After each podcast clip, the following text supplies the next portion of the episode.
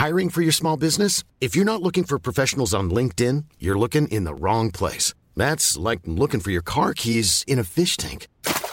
LinkedIn helps you hire professionals you can't find anywhere else, even those who aren't actively searching for a new job but might be open to the perfect role. In a given month, over 70% of LinkedIn users don't even visit other leading job sites. So start looking in the right place. With LinkedIn, you can hire professionals like a professional. Post your free job on linkedin.com slash people today.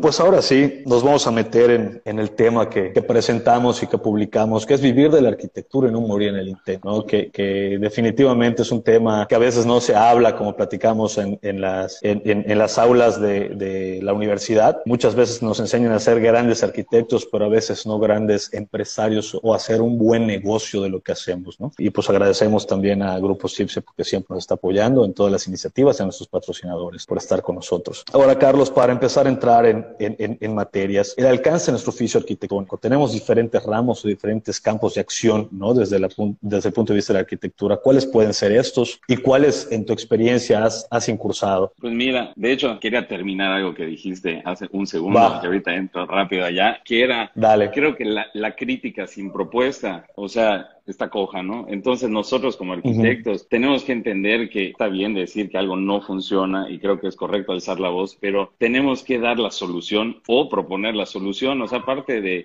el oficio de la arquitectura es proponer, ¿no? Entonces, qué mejor que hacerlo a través de nuestro oficio. Era un poquito así como, como, cerrando lo que, que, comentaste. Pues mira, la arquitectura en realidad, creo que después de haberlo conversado con muchas personas, no, no es solamente el hecho de diseñar, ¿no? O sea, hay mucho más allá. Es más, para entender el fenómeno del objeto arquitectónico hay que construirlo de alguna manera. O sea, el espacio no se reconoce como arquitectura hasta que no se ha reconstruido. Todo lo demás son representaciones gráficas del espacio, son muchas maneras de representarlo, pero no significa el hecho arquitectónico, ¿no? Entonces es importante la construcción, no desligarla del, del hacer, ¿no? Ojo, no estoy diciendo vamos a dedicarnos todos a construir porque el que, con mucho abarca poco aprieta, pero el entender la construcción de la gente que chambea con las manos, el entender cuánto cuestan las cosas en la realidad, creo que es parte de nuestra responsabilidad como arquitectos, ¿no? Entonces, inclusive si ves la etimología de arquitecto, significa textual jefe constructor. O sea, no, no hay nada más ligado a la arquitectura que, que ese mismo hecho, ¿no? Así es. el primero. Sí, entonces, pues entender, entender la construcción como parte, he incursionado, estuve 14 años o 13 años ligado a la construcción, pero, pero definitivamente, como te decía, ¿no? O sea, ya, ya que le entiendes, ya tienes la sensibilidad, creo que es bueno igual enfocarte y afinar hacia dónde quieres irte, ¿no? Esto lo platicaba con Augusto, que creo que por acá estaba. Buenísimo, Augusto. No es mala, pero sí tienes que tocar varios puntos, ¿no? Con tu otro, otro campo es la docencia, ¿no? Que es una manera de retroalimentarte de una manera fresca, de una manera eh, inocente. Yo hasta lo veo de esa, de esa forma, que es mucho más espontánea. Entonces, ves los trabajos de alguien que todavía no está con un discurso arquitectónico, pues tal vez tan, tan, tan rígido, y son mucho más libres, inclusive a la hora de crear, ¿no? Entonces eso como que te da, te da vueltas, ¿no? Te quita el polvo, te desentume. Y bueno, ¿qué más? ¿Qué, qué más pudiese ser, no? Pues, pues digo, puede ser auditoría, docencia, diseño en general, diseño de espacios, diseño de muebles, diseño de productos. Eh, digo, hoy en día la parte de la representación arquitectónica también es un, es ahora ya es un nicho, ¿no? En donde hay mucho para caminar, porque al fin y al cabo es la manera de llegarle a veces a, a, a las personas. Eh, pero bueno, el punto es, todo esto que, que, estamos platicando es lo que un arquitecto puede aspirar o se puede dedicar y muchas veces no es lo único, ¿no? Como tú dices, tú, tú comenzaste en el tema de desarrollo y construcción, ¿no? Y hoy en día eres un despacho de diseño. Es correcto. Bueno, e, eso es lo que hablaba de especializarse y encontrar lo que te gusta hacer y eres bueno. En el tema de si soy bueno o no, creo que eso todavía estoy en busca de, pero al menos que me gusta hacer esto definitivamente. Pero, pero sí, o sea, dentro de ya de la, de la carrera, no no todos tienen que ser diseñadores, no todos tienen que, jugar el mismo rol. O sea, hay muchos que se pueden ir dando. a mí me encanta el tema de la restauración o del rescate patrimonial. Y ese nicho en especial tiene muchas como subespecializaciones, ¿no? O sea, tú puedes ver el inmueble y dices, ah, yo lo diseño de tal o cual manera, pero hay que hacer una serie de estudios de patologías y tienes que estudiar mucho sobre el mismo inmueble para tener o para llegar a la primera aproximación arquitectónica, ¿no? Hay mucha chamba y esa chamba, obviamente, que es parte del arquitecto, empieza a resultar como una especialidad, ¿no? O sea, ah, ok, entonces tú entiendes el tema de rescate, sí, y cómo funciona y con el INA empezar a chambear, pues es todo un reto, ¿no? Entonces, pues eso puede ser un tema de especializarte hacia algo, el diseño de muebles, de interiores y creo que paisaje y demás, creo que son áreas que todavía no, bueno, en, lo particular no he explorado, pero pues tengo, tengo, ¿cómo se llama? Como en la agenda más la ciudad y cómo intervenir en ella y el tema de rescate patrimonial en, en mi caso, ¿no? Pero yo me imagino que deben de ser ahí unos viajes súper interesantes cada una de ellas. Sí, claro. No, y fíjate, el rescate, el rescate patrimonio arquitectónico, como comentas, es algo que aquí en Yucatán es un área que, que, digo, aunque se ha trabajado y se está trabajando, creo que es un área que pudiéramos desarrollar mucho más. Tenemos ahora sí que patrimonio para tirar al aire, ¿no? Y sobre todo reconocerlo como tal, porque hay veces que se ve así como que, ah, la casa derruida, la casa medio vieja, pero, pero hay, hay, una historia detrás de eso y hay unas características que, bueno, ya los que están eh, muy, muy metidos en la materia creo que pudieran enseñarnos un poquito más a, a este rollo. Platicábamos y la idea de esta charla también es como poder identificar la posición de la labor del arquitecto, del oficio del arquitecto, versus esa misma lógica, pero aplicada a un negocio, aplicada a una arquitectura con un perfil empresarial. ¿no? Muchas veces tú sabes que eh, hay arquitectos que están tan involucrados con la con parte poética, con la parte sensible de la arquitectura, que terminan de alguna manera cerrándole la puerta o terminan negándose un poquito la parte pues más de negocio, poquito más más allá, porque ellos consideran que la arquitectura se debe hacer ahora sí que, que tras bambalinas y con solamente el, la parte intelectual, ¿no? Eh, y hay otros modelos de negocio, de despachos muy exitosos, muy importantes a nivel mundial, en donde su arquitectura igual es muy buena, ¿no? Entonces, ahora sí que tenemos estos dos perfiles que están muy claros alrededor del mundo y cómo identificar cada uno de ellos y, y, y ahora sí que también en Yucatán, cómo está esta situación, ¿no? Mira, el tema del oficio de la arquitectura, o sea, como lo externaste, yo creo que para poder emprender una empresa, ¿qué es una empresa en realidad? Es una unidad económica, ¿no? O sea, que esté integrada por materiales, cosas técnicas, elementos humanos, que al final prestan servicios o dan algo hacia el mercado, que puede ser trabajo, tierra o capital. En este tema es trabajo y son servicios. Pero para, tener, para poder crear una empresa necesitas primero el oficio de arquitectura. O sea, si no eres si no eres arquitecto o si no si no tienes los valores y tienes el arraigo hacia cómo debe crearse la arquitectura. No estoy diciendo que todos los ejercicios son infalibles, ¿no? A lo largo de la, del discurso de vida que puedes tener como arquitecto, pero si no tienes muy claro qué es la arquitectura y cómo debe comportarse, entonces puedes caer un poco, te puedes desviar con los cantos de las sirenas de los, de los desarrolladores y, puedes, y, puedes terminar siendo un dibujante muy exitoso, pero dibujante. O sea, yo, yo creo que no es que estén contrapuestos, o sea, yo veo Norman Foster, que ya se convirtió en Foster and Partners, y cómo crea los nuevos conceptos y demás, y no ha perdido el, o sea, el, eje central que creo que él lo sigue dando, que es hacia dónde va la empresa, ¿no? O sea, eso hay que tenerlo claro. O sea, no por ser bueno tienes que abandonar el oficio y tienes que decir, no, pues entonces como ya, como ya me encargan cosas grandes, entonces ahora todo lo demás tiene que ser producido en serie, ¿no? Ni viceversa. Entonces, para hacerlo bueno, tengo que hacerlo solamente yo y una persona para que pueda producir, que si es un hecho, que entre más tiempo tengas para entender el fenómeno que te pongan enfrente, mucho mejor resulta. Claro, pero bueno, poniendo en un plano empresarial, entonces entendemos que un buen arquitecto puede ser un buen arquitecto o puede ser un buen arquitecto empresario y que en este caso posiblemente involucre generar más ingresos, tener publicidad, tener una imagen distinta, ¿no? O una asesoría de imagen, eh, tener una oficina muy bonita, muy bien ubicada, no lo sé, ¿no?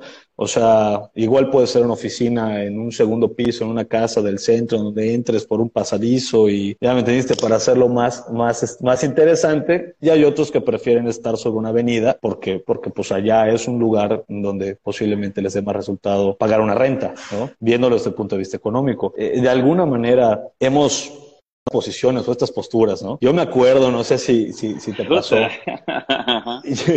yo, me acuerdo que, que, cuando estábamos chicos y de repente nos íbamos a Disney o algo así con mis papás, eh, prendía la tele y me ponía a ver ahora sí que más canales latinos que otros para entenderlo bien. Y de repente veías en los, en los anuncios que te decían eh, el doctor tal, y salía la imagen del doctor así casi casi con su pisturilla, ¿sabes? Y, así todo hecho, eh, un, un, papi, güey. O el licenciado el abogado, si te quieres divorciar, márcame. Y yo decía así como que, ¿cómo, cómo sucede esto, no? Eh, raro. Y lo, ahora lo ves, ¿A, qué medio está pasando, no? O sea, eso que yo veía raro. pero, pero, a ver, ahí te va. Contéstame sinceramente. ¿Irías con ese abogado? O sea, Mira, no sé. Sinceramente, te operarías, o sea, pondrías tu vida en una tabla con un gallo que tiene, o sea, en un espectacular en la García Ladín, no lo sé. O sea, la verdad es que mi, mi, respuesta sería no lo sé, pero sí me gustaría reflexionar que el hecho, el hecho de ser un buen doctor, de hecho que se parece a la arquitectura, creo que la arquitectura buena se hace en silencio. O sea, y en silencio llamo esfuerzo y chamba. Y lo mismo, la buena medicina, no tienes que estar saliendo para saber que el güero Barrera es el mejor cardiólogo, de los mejores cardiólogos. Y no hay una cosa una espectacular en la parte de atrás de un camión para que digas, madre, si tengo un problema de corazón, me voy a operar con ese gallo, porque lo acabo de ver. Entonces, yo creo que la mejor publicidad de la orgánica es la que se produce de boca en boca sin, sin tú incitarla, porque quiere decir que algo estás haciendo diferente, ¿no? O sea, creo muy particular, ¿no? Que, que todo lo demás son como, como gritos en el aire, como diciendo, mire, estoy haciendo esto, lo otro. Pero no hay nada más padre que pasar por algo que creaste y que se apropie la gente. Creo que no hay mejor halago o no hay mejor publicidad que de repente digan, oye, ya fuiste a ese espacio. Está buenísimo. ¿Qué es lo que sucede con la buena arquitectura? Tú viajas y te dicen tus amigos arquitectos y los no arquitectos, oye, ve a la plaza, no sé dónde. Es un tremendo espacio. ¿Y, y quién es el arquitecto? Ah, no, pues es este gallo, ¿no? Y ya en base a eso, como te vas forjando un criterio del arquitecto, yo, yo, yo sí creo que hay que tener mucho cuidado con los oficios en general, de no prostituirlos, aunque suene terrible, pero, pero hay que darles una dignidad, ¿no? O sea, y esa dignidad de, de, cómo tratarlos es, es parte, sí, sumamente delicada, porque ahí hay una línea, ¿no? O sea, ¿puedo tener una oficina padre? Claro, Norman Foster debe tener unas oficinas impecables, unas sillas impecables, porque él así es. O sea, tú ves sus diseños y debes, o sea, tiene una línea discursiva que va desde sus oficinas hasta cómo él se viste. Él está hecho un tigre, ¿estás de acuerdo? O sea, hasta físicamente. Pues sigue haciendo eh, cross country en la nieve, o sea, pero ves que hay una línea entre todo su pensamiento y dices, ah, pues tiene lógica. Obviamente este señor debe tener una oficina impecable con un carrazo clásico impecable, todas sus pasiones las ves vertidas en la arquitectura. Yo creo que no es pecado tener una buena oficina o la oficina que te represente a ti, creo que eso es válido, ¿no? Y lo que la que tú creas que deba de ser, pero, pero es estar poniendo espectaculares en lo particular o, o, así, o, haciendo noticias donde no le existe porque no hay material arquitectónico que, exponer, creo que en este caso yo paso, ¿no? O sea, lo veo, lo entiendo y creo que es válido, como el, como el doctor que se pone allá en el espectacular. Pues nunca lo sí, completamente. no, completamente. Son, como dices, y, me gustó algo que dijiste, las cosas que te representan, ¿no? O sea, que mi oficina o que las cosas que yo tengo, mis pasiones me representan y es muy válido. Y muchas veces negamos esas pasiones o negamos esos gustos para tomar una postura que a veces no va con nuestra naturaleza y es donde se empieza a, ver raro, ¿no? Pero bueno, ya ahora sí que eso es algo de, de cada quien. Eh, platicabas también de que hay, hay, hay, unos perfiles en donde, y esto aplica para todo tipo de negocio, o sea, hay personas que están eh, sentadas esperando que llegue la chamba, tal cual, ¿no? O, o, esperando que con el render que subieron a su página vayan a caer más, más, más, más clientes, ¿no? Y que hacen negocio en la arquitectura porque sale a venderse y sale a buscarlo y sale y encuentra la, ahora sí que la ecuación para que se lleve el proyecto. ¿Cuál es este camino? Yo de hecho me, hice esa pregunta cuando salí de la carrera, ¿no? O sea, ¿qué clase de arquitecto quería ser? ¿El que esperaba la chamba? O sea, el que estaba sentado solamente diciendo, chin, pues no me cae y todo está mal y esto está complejo. O ser un arquitecto activo, o sea, proactivo, que propone, que entiende, que lee la ciudad, tiene los ojos abiertos y que está en búsqueda de, ¿no? O sea, muchos de los proyectos que hacemos en la oficina, en conjunto con todos los colegas que hemos hecho, muchos son búsquedas. O sea, pero búsquedas tanto personales como en colectivo, de decir, oye, ¿y si pasa esto en la ciudad? Y si hacemos, ahorita estamos viendo un tema de, de urbanismo táctico. Oye, ¿qué sucede si le proponemos esto a, a, la gente que está en el gobierno? Oye, ¿qué pasa si le proponemos esto en particular? O sea, sin rayar en, en un agente como hostigador y utópico que diga, no, pues vamos a quitar todas las calles y vamos a meterlas a... O sea, sin ser tan agresivo, pero ¿cómo hacer esta acupuntura en la ciudad en este caso particular, que es algo que me, que me gusta, pero sí generar este movimiento en la economía, ¿no? Porque luego de repente ves zonas que dices, oye, si hacemos esto, se puede detonar de alguna otra manera. Entonces, en base a esto es como podemos cambiar, ¿no? O sea, pero esas son posturas, ¿no? Y, igual puede haber otras maneras de hacerlo. En mi caso, proponer ha sido algo, algo interesante. Completamente, proactivo. Y, y creo que habla también de lo que estamos platicando en un inicio, de el, como arquitecto tienes unas formas de, de, de, de participar en la política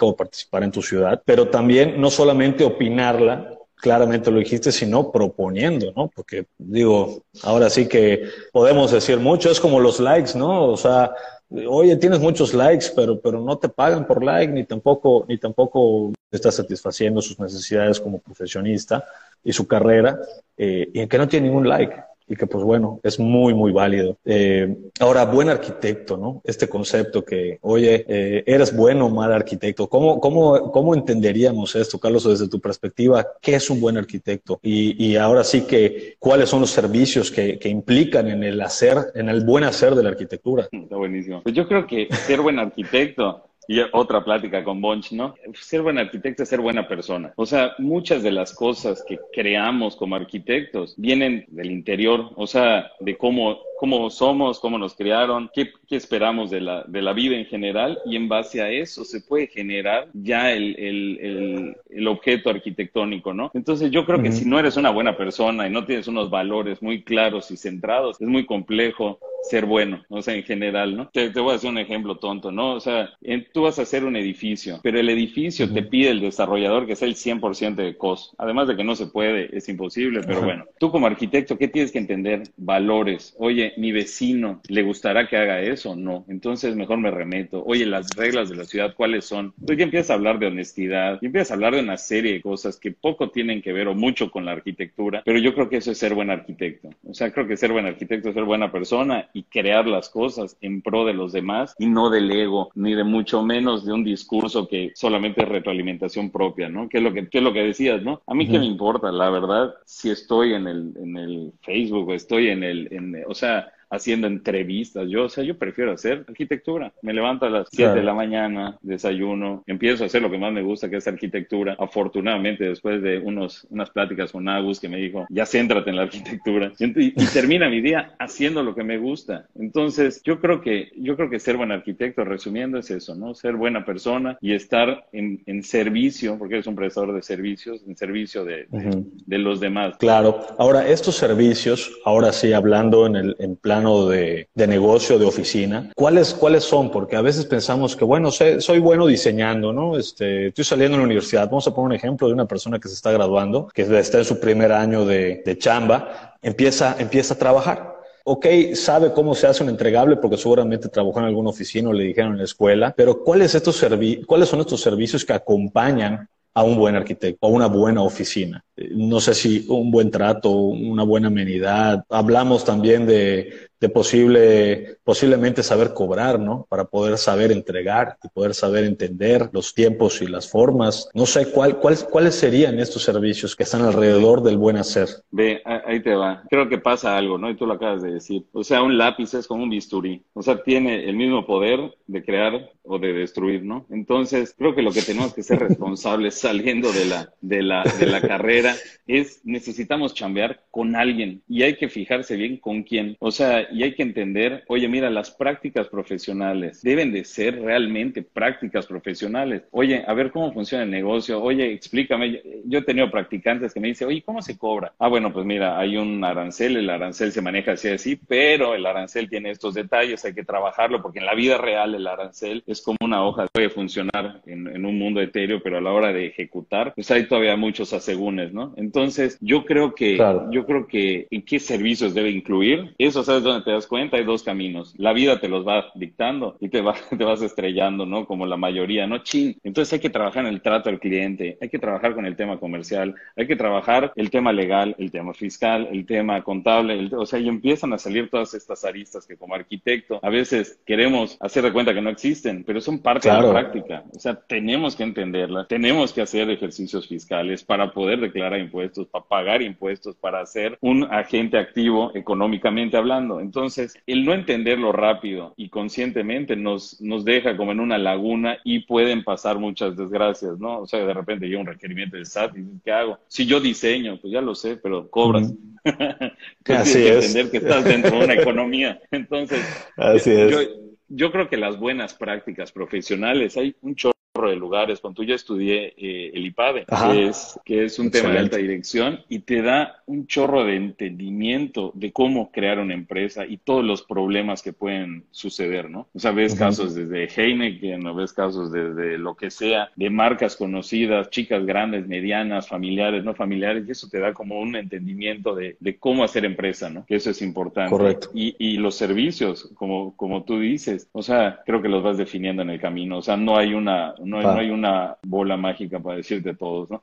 Claro, claro. Y, y, y, tendrá, y tendrá que ser o, ajustarse, creo, también al tipo de cliente que estés dirigido, ¿no? O que tengas más en tu cartera de prospectos, porque pues ahora sí, hablando con desarrolladores, lo que, lo que platicamos en algún momento, de decir, oye, quiero dirigirme para este segmento, o es un segmento en crecimiento en mi ciudad, como nos pasa en Mérida, ¿no? Que es válido también, y mi, mi oficina tendrá que adaptarse a lo que se está dando en la calle porque es la única manera de hacerme participar y proponer y de alguna manera mi, mis criterios, ponerlos en práctica para, para aportar mi granito de arena, ¿no? ahora, en tu experiencia, bueno, sabemos que tu, que tu oficina también atiende mucho a este, a este mercado, a este segmento del desarrollo. ¿Cuáles han sido tus experiencias, Carlos? ahora sí que trabajando con estos corporativos o con estos inversionistas, donde a veces conocen de arquitectura, a veces no conocen, pero tienen la lana y tienen sus formas, ¿no? Pues mira, yo otra vez regreso a los valores. De verdad, sí tienen los valores como muy claros, bro. Entonces, ¿qué va a suceder? El cliente, obviamente, siempre va a querer la mayor rentabilidad del negocio. Pero si entiendes el negocio, que es entender así como el hilo fino y entiendes lo que te están pidiendo, le puedes dar la vuelta a cualquier cosa. O sea, oye, quiero tantos cajones de estacionamiento porque cada cajón lo venden 130 mil pesos porque eso es tanto. Si dominas ese mundo o si lo empiezas a entender un poquito de qué es un VP, qué es el business plan, cómo se comporta, entonces le dices, ¿sabes qué? Ya entendí, tú quieres ganar tanto en tantas unidades, pero creo que puedo generar este modelo de negocio a partir de la arquitectura que te es más rentable. No hagas tanto de esto, haz más de esto. Cuando hace clic eso, se vuelve fabuloso porque el desarrollador se vuelve tu cómplice. Oye, hazme otra cosa de esta. O sea, llegamos con un tema con Orión, eh, allá con Monch. Imagínate.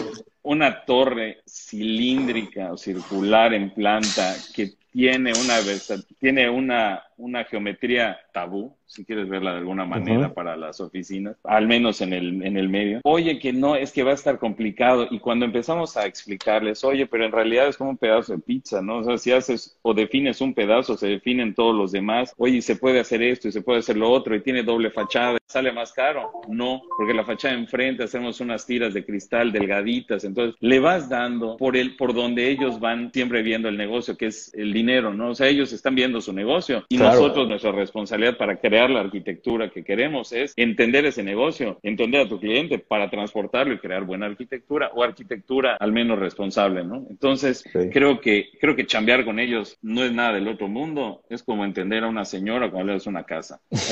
creo que está más, está más complejo hacer eso a veces. Completamente. Eh, en el business plan está súper fácil, porque nada, son números, los ves, los lees y lo extrapolas a metros cuadrados. Una señora puede ser muy volátil.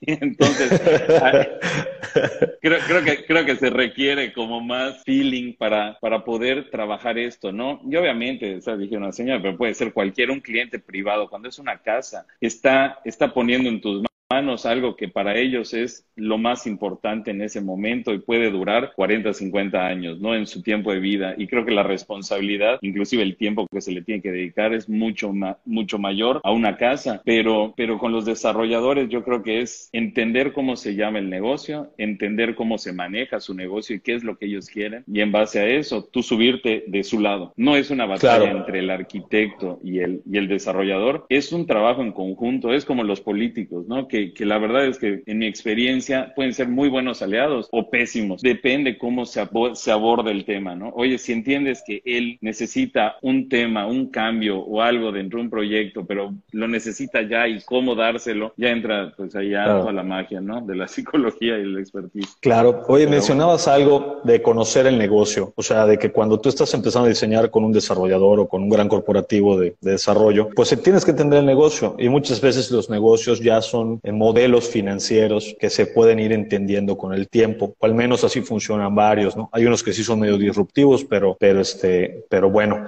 vamos a entender como que el negocio es, es muy fácil o muy, muy, muy, muy, muy claro a la hora de presentarlo. Tú como arquitecto recibes esta información numérica, tú como arquitecto pides de alguna manera el business plan o solamente es un programa arquitectónico, una solicitud de construcción, ¿cómo, cómo normalmente o cómo se debería hacer o recomendarías hacer? ¿Qué pasa?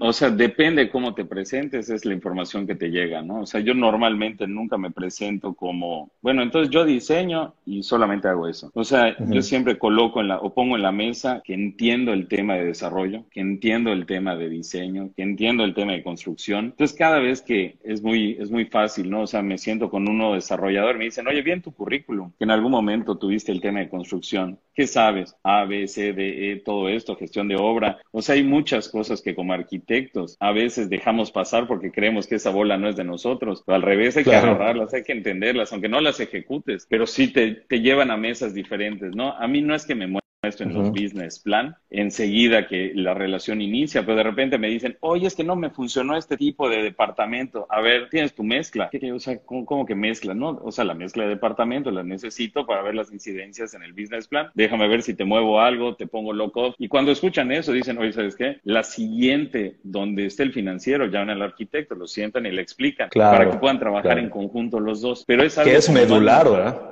No, pues de ahí, de ahí se da que de verdad respeten el proyecto y de ahí se da que de verdad te vuelvas cómplice. Si, si es el día uno, al final me ha pasado que estamos diseñando con tu Orión, oye, y dice uno de los, de los consultores, oye, y si le bajamos un piso y el mismo desarrollador dijo, no, no, no, no, pierde la proporción. Nos volteamos los dos. buenísimo. buenísimo, y eso la chamba. Lo logramos. se logró, eh, pero, pero para poder estar vigente y presente en las mesas. Creo que es desafortunado cuando llegan con un, con un modelo financiero y te lo, pero con un brief de diseño y te lo tiran, diseñas y luego dices, no, es que no salió, no, se canceló el proyecto, pero es que estaba mal. Tú dices, pero mal yo, pero si yo hice lo que tú me dijiste, ¿no? Entonces, eso es algo como, como muy importante, ¿no? Para estar allá con los desarrolladores. Completamente. Y muchas veces también estar en el face to face, ¿no? O sea, conocer a las partes, porque hay veces que, que son corporativos o son personas como, como todos que vienen con ciertas experiencias que, que ahora sí que los le ponen un etiqueto, le ponen una pequeña barrera a, a, la relación con el arquitecto porque va a ser el que va a desmembrar eh, la estructura financiera, ¿no? O el business plan. Pero cuando luego, bien comentas, nos vemos, nos saludamos, nos volvemos parte, ¿no? Juez y parte de la opinión financiera del pro del negocio, pues entonces se va construyendo todo, ¿no? Está excelente. es correcto. A, a mí me ha tocado muchas veces no participar en algunos proyectos, pero me llaman para preguntarme en los prooperativos, oye, ahorita viendo los soft costs, más o menos, ¿cómo ves esto? Ah, pues está, buenísimo, yo creo que sí jala, pero así, así, así. Y ya, con la misma ni me toca el proyecto, pero ya el desarrollador y está, y está como muy sensibilizado y te tiene en la mesa y dice, ah, pues el próximo tal vez funcione y lo meto porque tiene esta especialidad, ¿no? Pero, pero sí creo que es básico el estar presente y entenderlo, ¿no? Claro. Ok, ok, Carlos. Pues oye, muchas gracias a todos los que están, nos están viendo allá. Saludos a toda la banda. Eh, repito, nada más haciendo un paréntesis. Es muy importante que, que nos comenten sus, sus, sus, ahora sí, todo lo que traen en la cabeza cuando estamos en el live o después, si lo ven en otro momento, por favor, que comenten. Eh, hay un tema ahí muy, muy importante para poder platicar en base a sus comentarios. Entonces, eso enriquece mucho el proyecto de Más Arquitectura y lo que estamos haciendo. Oye, Carlos, eh, ¿cómo la pasaste en la cuarentena o cómo, o cómo la estás pasando? Cuéntanos algunas experiencias en el punto de vista arquitectónico allá de la, de la cuarentena y cómo crees que se van a, que se van a recuperar las actividades y qué nos espera después de esta crisis? Mira, en el tema de cómo me lo estoy pasando en la cuarentena, sabes que está interesante. Entendí cosas como creo que tenía más prisa de la que de verdad existía. ¿Sí me explico? O sea, completamente. En realidad, y de hecho esto lo dice un filósofo y se me hace buenísimo, somos como muy celosos de derrochar las cosas patrimoniales, o sea, la lana y demás, pero sumamente derrochadores con el tema que es el único que no regresa, el tiempo, ¿no? Entonces, como tengo ganas de no aburrirme, Netflix, y luego un libro, y luego, o sea, como que siempre queremos quemar el tiempo y no nos estamos dando cuenta que la vida está pasando. Entonces, eso sí como me centró un poquillo, hablando con Carlos Martínez, no sé si lo conoces, con Bienal. Sí, sí, sí, sí, claro, saludos a Carlos, excelente persona. Está, por allá, entonces le empecé, le empecé a dar vueltas y le digo, definitivamente estoy entendiendo algo de mi negocio que nunca había entendido. Y me dio como así un baño de humildad. Mi negocio opera sin mí, o sea, sin mí presencialmente, ¿no? Entonces nos abrió puertas y digo, no, es porque con Carlos lo platicaba, era, oye, ¿estás de acuerdo que puedo tener? Yo hoy, mi equipo está pues, en Mérida, ¿no? Pero no los veo, ni tampoco los toco, ni tampoco estoy presencialmente con ellos. Nos da oportunidades de tener a alguien que esté en, no sé, Rusia, nos da oportunidad de poder, inclusive uno decía, este Carlos, imagínate estar, me dice, ¿qué lugar te enriquece como arquitecto? Y dije, no manches, o sea, hay muchos, o sea, de, de, de esta latitud, pues puede ser todo lo que esté abajo y se cree en Brasil. Y dice, ¿y por qué no te lanzas a Brasil un mes a chambear? Si ya trabajaste 90 días. Entonces me dice, ¿y, ¿y por qué no reentender el modelo de negocio? Y ahí empiezan las oportunidades, ¿no? Necesito la oficina. ¿Cuánta oficina necesito? ¿Cómo necesito la oficina? Y allá es donde dices, oye, ¿qué nos espera? Pues estar muy alertas, entender cómo va a cambiar, adelantarse a eso. O sea, hay algo que va a suceder que las oficinas, ese famoso cowork malentendido, creo que ya va a empezar a tener un sentido un poquito más fuerte, ¿no? O sea, tal vez yo pueda tener mi oficina mucho más pequeña, mi gente dispersa. De hecho, hay un fenómeno que se llama carga distribuida de trabajo, que no es, o sea, no es lo mismo. ¿Sabes qué? Pues que se vayan porque ahorita el timonazo lo dio la naturaleza y no nosotros. Pero, pero esa carga distribuida de trabajo hay que entenderla y hay que, que, potencializarla. Como eso, ¿no? Oye, puedo tener a alguien de fuera o yo me puedo ir fuera o puedo crear experiencias completamente diferentes. Hasta inclusive creo que es ambientalmente más responsable. No he, no he impreso una cosa, una. O sea, no he gastado tinta, ni papel, ni nada y he diseñado todo en, en, en el hechos estos programas. Nunca nada va, va, va ¿cómo se llama? A, a, sustituir, ¿no? O sea, conexión mano-cerebro, pero pues ya se está acercando y hay que entenderlo, ¿no? Entonces, claro. o sea, eso, esas experiencias y ese, y ese como reentender el negocio creo que va a estar buenísimo. ¿Y qué nos espera? Pues la verdad, la pregunta te la pongo al revés. ¿Tú qué crees que nos espere? O, o sea, ¿qué te gustaría que pase? Nosotros somos los que hacemos las cosas, no alguien claro. tiene que venir a hacerlas. Entonces, allá ¿qué nos espera? Pues lo que querramos. Así de fácil. Queremos reentender el negocio, darle la vuelta, entender una segunda vida de materiales, un tema de economía circular, de cómo el producto no desaparece, sino se transforma y no solamente Ajá. con un reciclaje burdo, sino con un reciclaje un poquito más especializado y el tema de los morteros y todo esto. Pues yo creo que para allá, para allá tenemos que enfocarnos, ¿no? Y obviamente siempre y cuando tengamos las bases sólidas de, de una buena arquitectura, geometría, análisis, o sea, todo lo que conlleva hacer la arquitectura como tal. Claro, está clarísimo. Acá Pedrosa nos pone networking. Dice definitivamente, ¿no? Lo que estamos platicando, networking es, es parte de lo que viene. Eh, pues muchas gracias a todos por estarse conectando. ¿eh? Todos están aquí, pero que comenten así como Pedrosa. es, Oye, vi, vi, oye, Carlos, ¿qué pasó? ¿Qué onda? escucho. Vi que algo puso Chas, así como al principio. A ver, a ver si lo tengo por acá. ¿Qué dice Chas? Si ¿Sabes qué es? Puso es que sabes que ciudad, yo soy malísimo. Pero, ay, igual, yo creo que si toco esto me salgo. sí, no soy malísimo. A ver, José, que nos estás escuchando, ponlo acá en el WhatsApp, man. Sí, no sé, algo puso muy bueno el chat, igual lo leí, pero como era muy, ahí está. Hay que entender que nuestra visión tiene que ser crítica y dirigida hacia un desarrollo de ciudad, claro. Definitivamente. Sí, había puesto otra cosa. Yo, leí eso de ciudades, se me hizo interesante porque lo mismo, ¿no? O sea, criticar sin propuesta, estamos fritos. Entonces, necesitamos como afinar el lápiz y, y el pensamiento para poder reaccionar o accionar todos estos mecanismos, ¿no? Ves un parque está en desuso y algo que, que comentaba ahorita con, con, inclusive con la Valle, que estamos haciendo un proyecto, ¿cómo darle la vuelta? Oye, la lana, la lana no lo es todo. O sea, funciona y nos ayuda para ejecutar cosas, pero tenemos que tener la ductibilidad, la capacidad como arquitectos de que eso no sea un impedimento. Oye, si no lo hago con pintura, lo hago con madera, lo hago con lo que sea, con tal de crear estos espacios en la ciudad, ¿no? O sea, nadie dice que para crear un espacio necesitas meter un chorro de lana. O sea, hay, hay maneras de hacerlo, hay maneras de, de, intervenir, pero creo que, creo que eso es parte de, de, esa crítica hacia cómo trabajar la ciudad. Claro. Oye, pues, pues creo que ya estamos en tiempo cortos. Sin embargo, este, recapitulando esto último, Carlos, me gustó mucho lo que comentaste, que la pregunta de siempre, ¿no? La, la pregunta de los últimos este, lives que estamos haciendo y que están haciendo otras personas, de que qué va a pasar después de esto. Pues es muy claro, ¿no? ¿Qué quieres que pase? Estuvo muy claro eso, ¿no? Porque, porque nosotros ponemos y construimos el futuro. Al fin y al cabo, tenemos que ser un poquito un ejercicio de introspección para saber qué realmente queremos, ¿no? Y me gustó mucho eso. Yo creo que nos quedamos con ese fragmento interesante de cierre. Dice acá Ross Yáñez, dice, muchas gracias por nutrida la entrevista, consejos que se aplican no solo a la arquitectura, sino a muchas otras profesiones. Excelente, Ross Yáñez. Muchas gracias. Oye, Carlos, pues, pues ya estamos, bro. Muchísimas gracias por tu tiempo. De pelos. Por compartir. Sale. Gracias a todos que nos sigan y, y le